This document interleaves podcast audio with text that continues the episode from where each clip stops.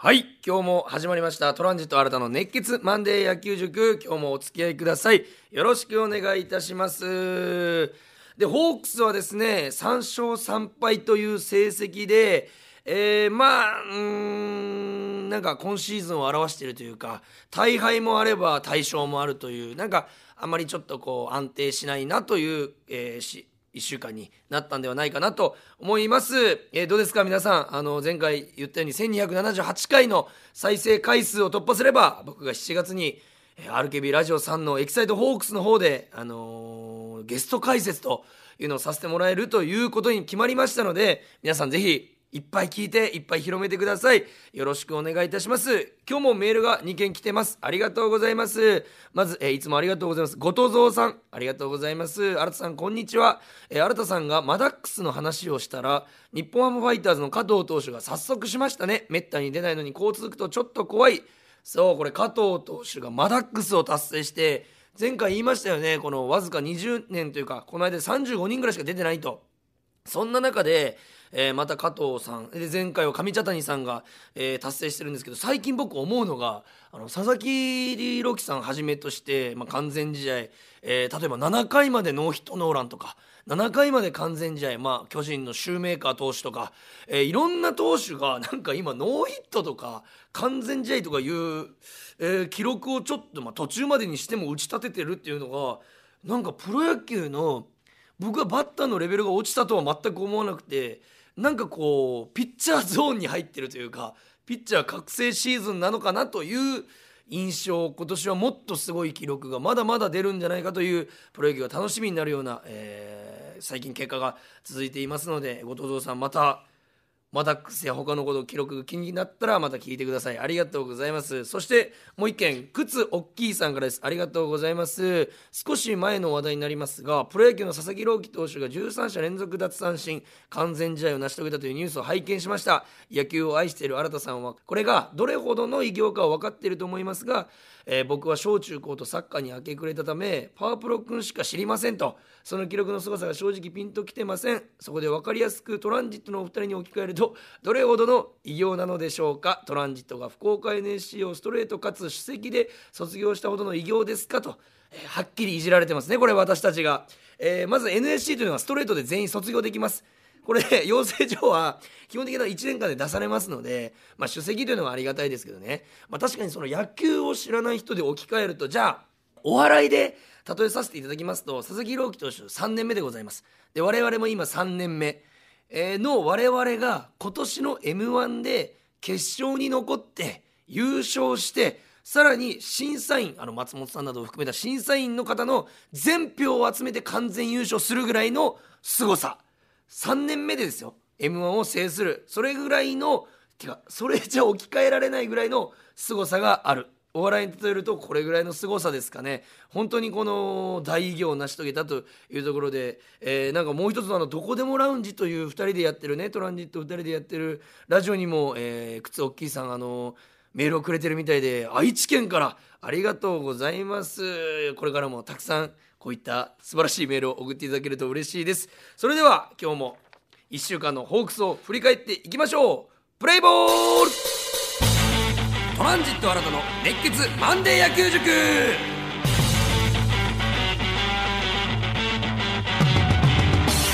えー、それでは1週間のホークスを振り返っていきます。今週は先ほども言いましたように3勝3敗という成績で、えー、先先週ですかね、えー、まあ、あの鹿児島で、あの嫌な負け方を楽天にしまして、えそこからの入り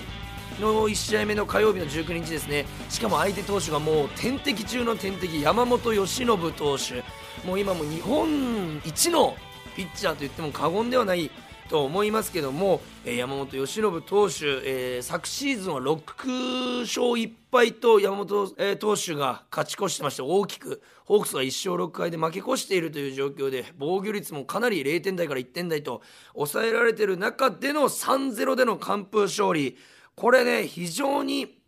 えー、勢いのつく勝ちになったんですけどもまずそのよくプロ野球のねニュースとか、えー、まあ、ネットとかで山本由伸さん何がすごいのとすごいすごいって言われてますけどやっぱ野球を知らない方とかあまり詳しく調べてない方何がすごいのという、え、疑問があると思いますけども山本由伸投手僕が一番すごいと思うのはこれ実は長所であり短所なんですけど2ストライクまでは意外と厳しい球は来てないんですね。意外と真ん中を中心にとにかくストライク先行でえどんどんストライクを取っていくというピッチャー、まあ、そのストライクを取る球が、えツーシームであったりストレートであったり、えスプリットであったりカーブであったりとここが多彩なのは、まあ、打ちにくいというのはあるんですけどもただ追い込んでからがとにかく甘い球が来ない。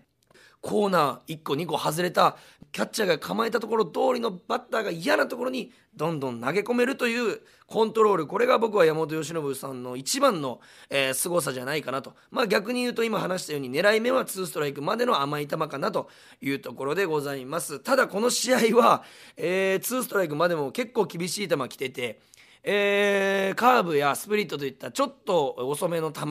でワンストライク目取られてそれに気がいってる時に高めのストレートを投げられて空振っちゃってツーストライクさあ何が来るんだろうで山本投手に遊ばれてた、えー、こういったような試合になったんですけどもまずバッター陣ねこれ牧原さんが4打数3安打。もう何回もこの牧原さんの話ここで出させてもらってますけども、えー、本人もおっしゃってましたもう日本一の投手ですし全部の球が一級品とその中で4打数3安打ってなんかすごいなんかプロ野球選手だなとやり返したんだなという感じがものすごくして僕は嬉しかったです。でえーまあ、バッター陣もですね8イニングで6本のヒットを放った前上林さんもはじめ、えー、放ったんですけどもこれ、まあ、結果的に6回表の2点を先制したところで、まあ、試合が決着してしまってたんですけどもこれ相手のショート紅林さんでセカンドの足立さんのエラーによって、えー、1点1点ということで2点を、えー、先制することをできたと。でまあ、こういった投手戦というのは、まあ、これはもう、まあ、高校野球ぐらいからですかね。高校野球大学野球そしてもうプロになるともう当然のようにエラーが、え、その試合を決めてしまうと。投手戦の場合はエラー走塁ミス、えー、このような判断ミスこのようなものが、えー、結局決勝点になっちゃうという典型的な試合でホークスとしては助かった。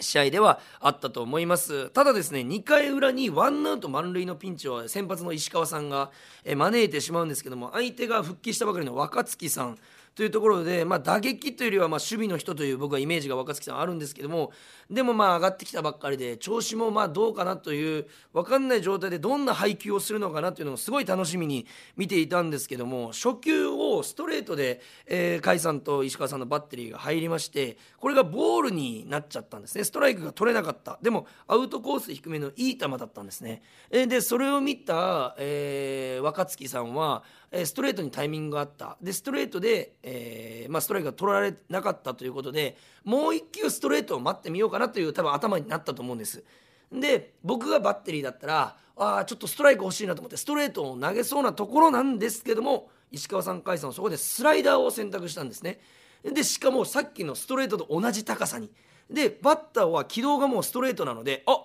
来たもらった。さっき見た球のちょっとストライクゾーン側ラッキーと思って振りに行ったら手元でスライダーがちょっと曲がって落ちたんです。それでショートゴロでゲッツーでしのいだ。わ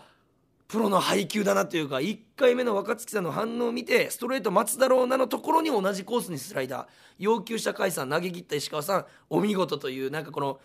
プロの配球をね、えー、見たような気がしました。これでしのいだことによって結局、えー、6回表の2点先制につながったんじゃないかなと。思いますでも2-0ではなく3-0になったというこの3点目が結局試合をね、えー、まあ大きくもう100%決めに、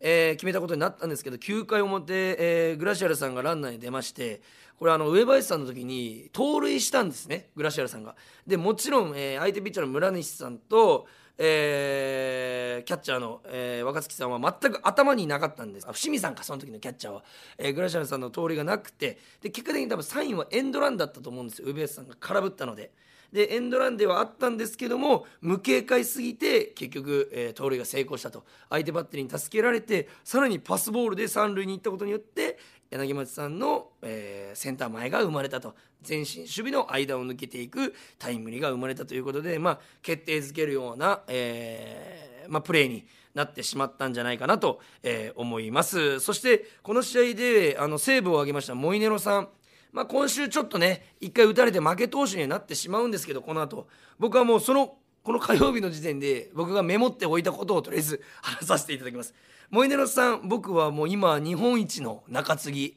先発以外だともう日本一の投手だと思っていまして、まあ、これは打たれても打たれなくても僕は今もこう思ってるんですけども何がすごいかって簡単にストライクが取れるんですね。もうカーブでもチェンジアップでも、えー、落ちるスライダーでもストレートでも。これがまあ、相手バッターからしたら嫌だ、えー、落差も大きいし球速差もあって、ストレートも速いと。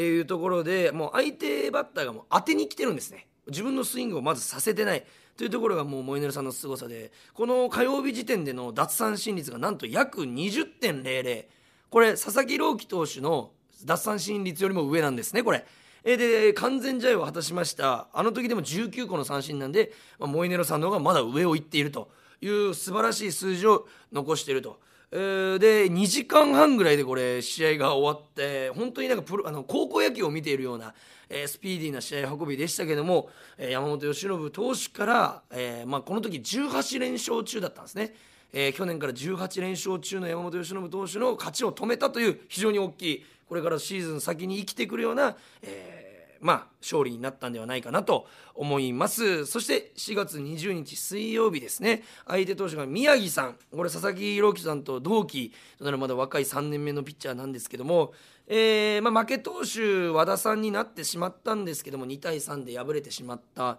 でも僕の和田さんのピッチング見てますと先週も、えー、約5年ぶりとなる、えー、球速を出すなど、えー、今年はキレも抜群でこの試合も、まあ、フォアボールはちょっと出してましたけども簡単にカウントを整えていた、えー、スライダーでもストレートでも、えー、カウントを整えたという全球種でコントロールが良くて僕は安定していたのかなと。本当にあの5回の,、うんあのー、まあ、3失点というところだけが、まあまあ、結果的に、まあ、負けにつながっちゃったということで全然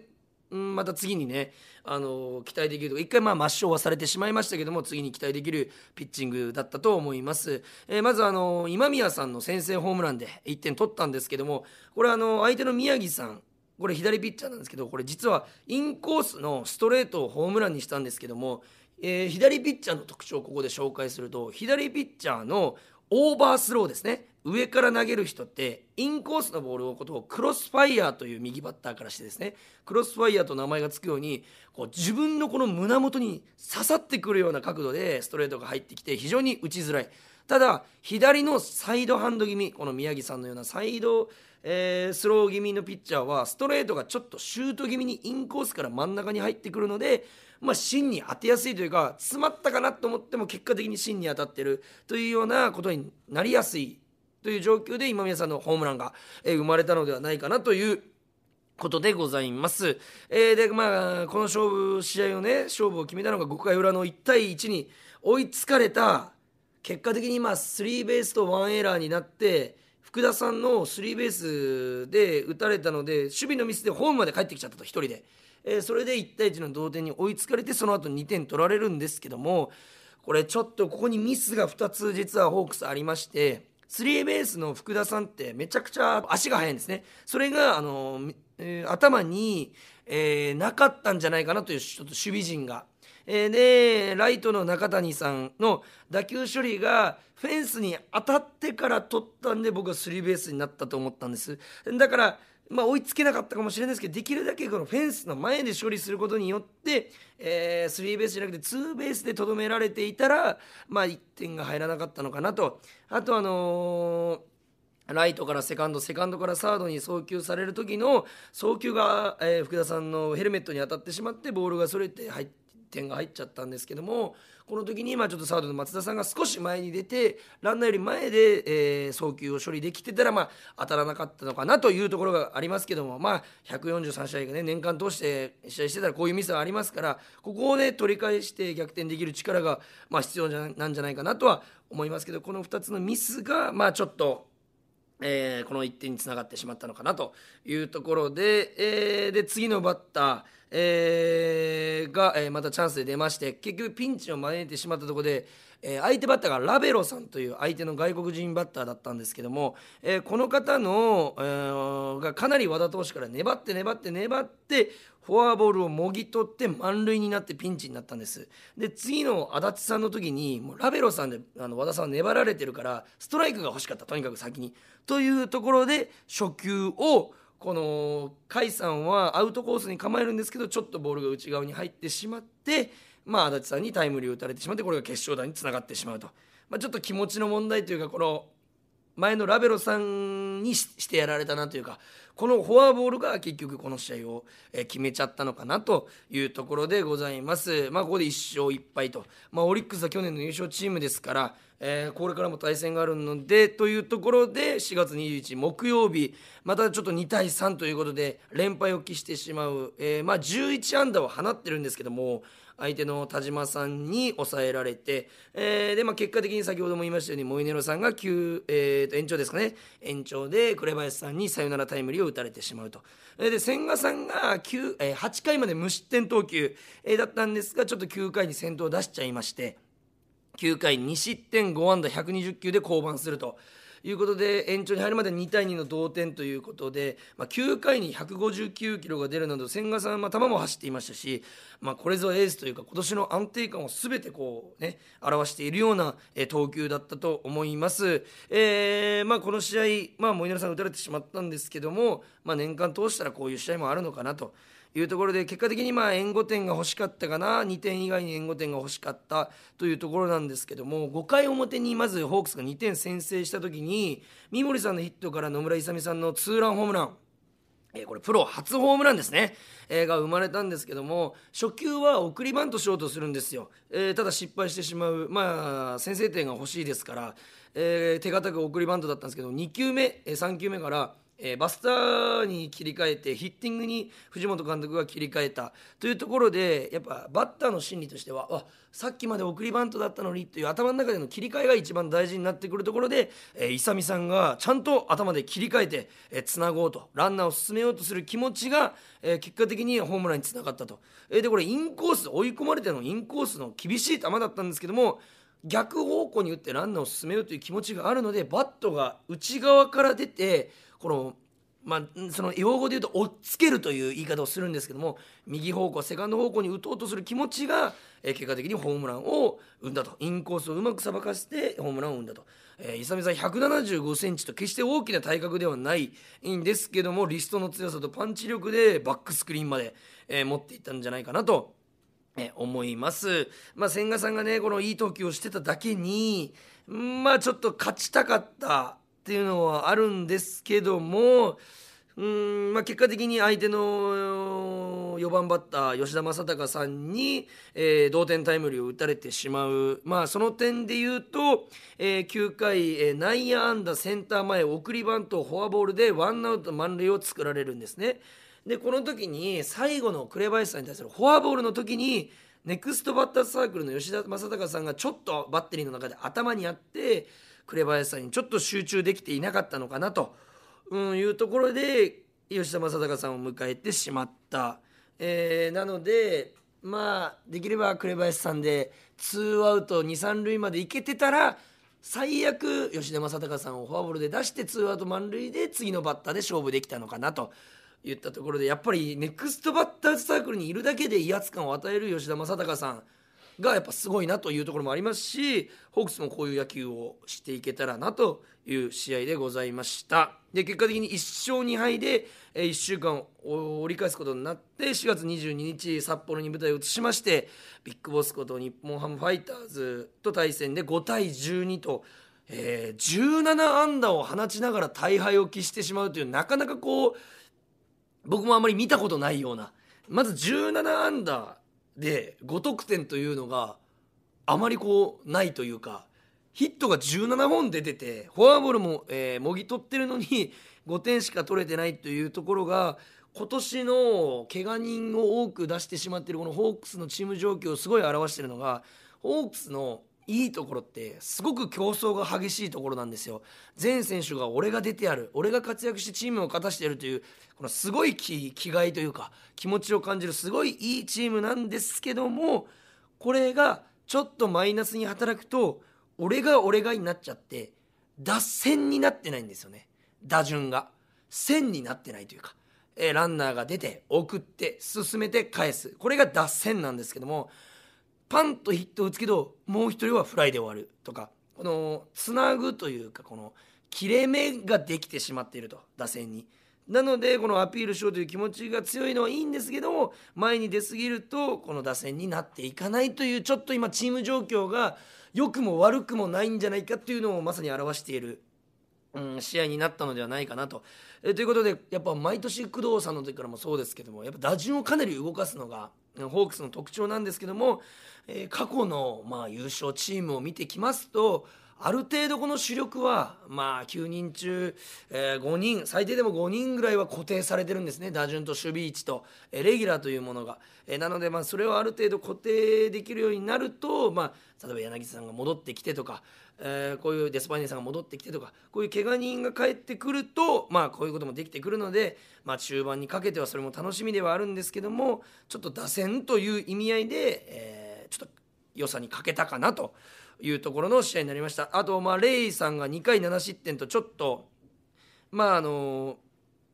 あまり良くなかった、ね、たとにかく球が甘かったというのが全てなんですけども、まあ、序盤に7点取られた試合だからこそこの次の試合につながる、まあ、打線を見たかったなというところがありました。でこれで1勝3敗になってしまってちょっとホークスファンからするとあららちょっと今週まずいんじゃないかなというところで土日の2連勝。が非常に大きかったんですけどまず4月23日えー土曜日ですね。9対3と相手のエース投手上沢さんを、え2本のスリーランホームランで打って10安打で9得点できてるんですこの日は。前日17安打で5得点ですよ。ヒット2分の1しか打ってないのに2倍点取ってると。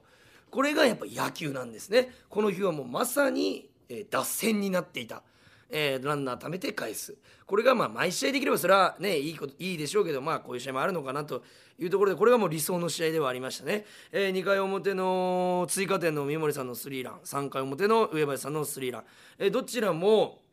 タイミングが決してバッチリというようなわけではなかった。でもちょっと外されてるかなというところで両方がもうバットの芯にうまく乗せて、えー両選手が左打ちなんですけどもこの右肩を開いちゃうと、えー変化球に対して腰が砕けてしまってゴロになっちゃうんですねボールが。ただ右の肩でちゃんと壁ができてて、えー肩でガチッと壁ができてるおかげで力が抜けない。そこで腰で溜めて腰がこの割れない状態で残したまま振ることができたのでどちらもスタンドまで飛んでいったと。いうそのまさに2人のバッティングのうまさが垣間見えたような、えー打席になりましたし今年特に右投手に対して左投手の活躍が凄まじいんですよ。えー三森さん、えー上林さん柳町さん牧原さん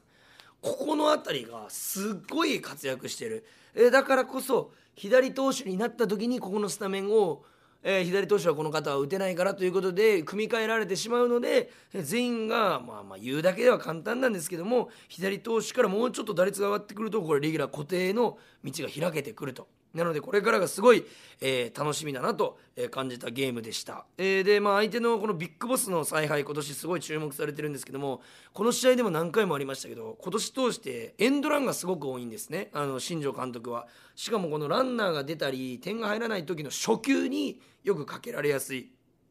このエンドランが相手からあの日ハムからかけられやすいというのをこれからの試合でちょっと頭に置いておくと、えーバッテリーとか守備も対策できるのかなというふうに思いました。で4月24日日曜日、えー昨日ですね11対4、えー勝ち投手東山さん。で相手投手杉浦さん、えー結局これも12安打ということで4試合連続2桁安打。打線がもう活発活発で12安打11得点というもう理想のえー点数の取り方ですね今シーズン初の2桁得点ということになりましてこの試合も野村勇さんが2本のホームランをね、えー打つことになるんですけども、えー僕思うのが、ね、打ってる3本が全部ストレートをホームランにしてるんですよ。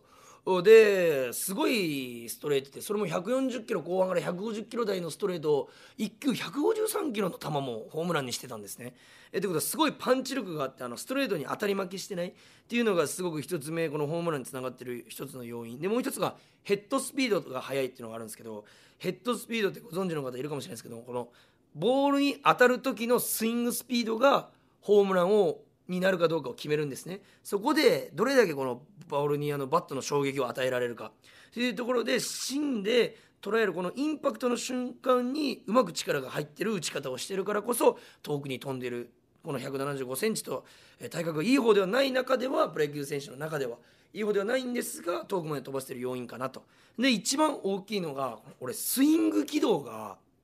野村勇さんすごいえー、理想だなと思うのが、えー、皆さんスイングにはあのアッパースイングとか聞いたことありますか、えー、ダウンスイングとかいうのがありまして、まあ、下からバットを出すのがアッパースイングで上から出すのがダウンスイングなんですけど、え僕が思うに勇さんはレベルスイングといって一番この、野球でいいとされてるというか、え平行にバットが出てくるんですね。でこれ上から出たり下から出たりバットがすると、え想像してほしいんですけども点でしかボールを捉えられないんです。なのでその1点でしかボールとバットが交わることができない。ただレベルスイングをしてますと前でも後ろでも捉えることができるんですね。なので広角にヒットを打てることができるというような利点があるんですスイングスピあのレベルスイングには。でそのレベルスイングをしているからこそ、えー、広角にも打ててるし、えー、速い球にも対応できてるというところが僕は勇さんの、えー、好きなところというかえー、すごいところだなというふうに思いました。でもう一個いいのが、えー、まあ日ハムの開幕投手でホークスも2イニング0点に抑えられた北山投手えから、えー、最後ですね、えー、2点ツーアウトから2点取ったのはすごい大きいなと、えー、これから抑えとかも北山さんやってますし、あのこれからのシーズンで大事な試合で当たるところがあると思いますのでここから点数を取ったというのは非常に大きかったかなと思います。で1点悪かったところがやっぱ日本ハムファイターズアルカンタラさんっていう外国人の方がいらっしゃるんですけどもその方に2本ホームランを打たれて今シーズンこの方5本ホームランを打ってるうちの4本がホークスから打ってるんですよ。えでしかも東山さんから4の4というもうその対策を必ずしなければいけないこれから重要な試合で優勝が決まりそうな重要な試合で痛い目見る前に対策をが何かないかなというふうに2ストライクまでは追い込んでるんですけどなんかタイミングが必然的に合わされてるという、まあ、そういうのあるんですよね野球にはこうなんか相性が良くて調子が悪くても打たれるという。えーいうのがありますからアルカンタラさんの対策が必要かなというふうに思いました3勝3敗ということでまあ五分五分の戦いはしたんですけどもこれ下手すれば10連敗とかも僕あると思いますし下手すれば10連勝もあると思うんですよ。えー、で開幕から、えー、連勝重ねてましたけどもなんかこうシーソーゲームが続くようなシーズンってなんかこう見てる方は楽しいかもしれないんですけども優勝という点で考えるとちょっと不安が残るというか、えー、まあ、3点差4点差でずっと勝ってるチームが結局強いに越したことはないというか、えなのでまあね、その大量失点が、えー、1シーズン23試合ある分にはいいんですけどもできるだけ減らしていきたいなというところで、あのーこれからもねホークス見ていきたいんですけども今日は最後にちょっとあの今週ちょっと話題になりました。先週からですけどもあのプロ野球の審判についてのちょっとお話をラスト23分させていただきたいんですけども、えー、昨日ですね、えー、あの完全試合を先々週成し遂げました佐々木朗希さんが、え投げたボールに対して、えー、ボールというふうな判定をもらって佐々木さんが「うん」というちょっと不満げな表情をしたと。それに対して球審の方が、えちょっとマウンドに詰め寄ってちょっとなんかこう注意をするようなところがありましてシーンがね、えー、ロッテ対どこでしたかね。まあロッテの試合であってで松川さんが止めに入ったんですよキャッチャーの、えー、そんなシーンがあって。で先々週も、えー、ストライクボールの判定に不服だった伊藤さん日ハムのピッチャーがマウンド上で土下座みたいなポーズをして「え頼むよストライク取ってよ」というような態度をしたと。で審判から注意をもらうというような。シーンがあって、まあ、ここ12週間話題にはなってるんですけどもこれ審判と選手の関係性についてなんですけどももちろん選手としては審判を敵に回すことが必ずあってはならないですね絶対に。なぜなら野球の全てを決めるのは審判なのでストライクボールアウトセーフ、えー、アウトセーフに関しては VAR がありますけどもビデオ判定があってもストライクボールにビデオ判定はないのでいかに審判を味方につけるかが試合を運ぶ、えー、技術なんですね。これはバッテリーの仕事なんですまず。でえー、一球そこをボールと言われると審判はずっとボールって言わないといけないんです。1試合通じて。なんでそれが審判の癖というんですけどもそういうのを見抜いて、えー、配球していくのがバッテリーという中で、えー、僕映像見ましたけど佐々木朗希さんのあのちょっと、えー、ストライクじゃないっていう顔ぐらいは人間誰しもします。あれぐらいは。ちょっと審判さんが冷静じゃなかったのかなというふうに井口監督も言ってましたけども僕もそう思いますしうんそこを冷静にこう処理してもらうのがもうね審判さんだと思うのでで佐々木さんも21歳でまだ3年目ですしでも見た感じですよ。僕が見た感じ、まあ、その場にいなかったから分かんないですけど、まあ、ストライクかなと僕も思ったので真後ろから見た投球が。でだからこそあの球に対してあの表情してしまうのはしょうがないかなと。プロ野球選手も命かけてやってるんでその1球で来年があるかないかが決まるというところをやってるのでまあそういうところもまあファンの楽しみ方としては今のストライクだと思ったのにボールと言われたからああいう顔したんだっていう表情も楽しんで見てもらえればまあオーバーなリアクションじゃなければ僕はいいと思うので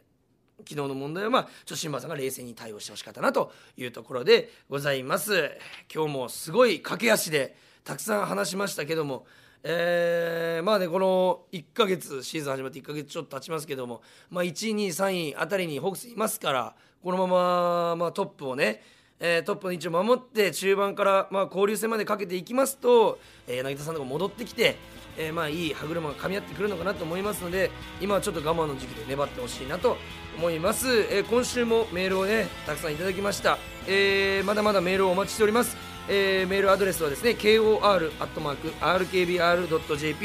小文字で kor.rkbr.jp までお寄せください。メールの件名に野球塾と書いて送ってください。また RKB ラジオのエキサイトホークスではホークス戦を今年も全試合放送しております。そして、えー、再生回数1278回達成いたしますと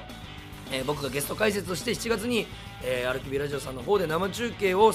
させていただけることになっておりますので皆さん周りにも広めていただいてこれからもマンデー野球塾聞いていただけるとありがたいです。それでは今週もありがとうございました。ゲームセット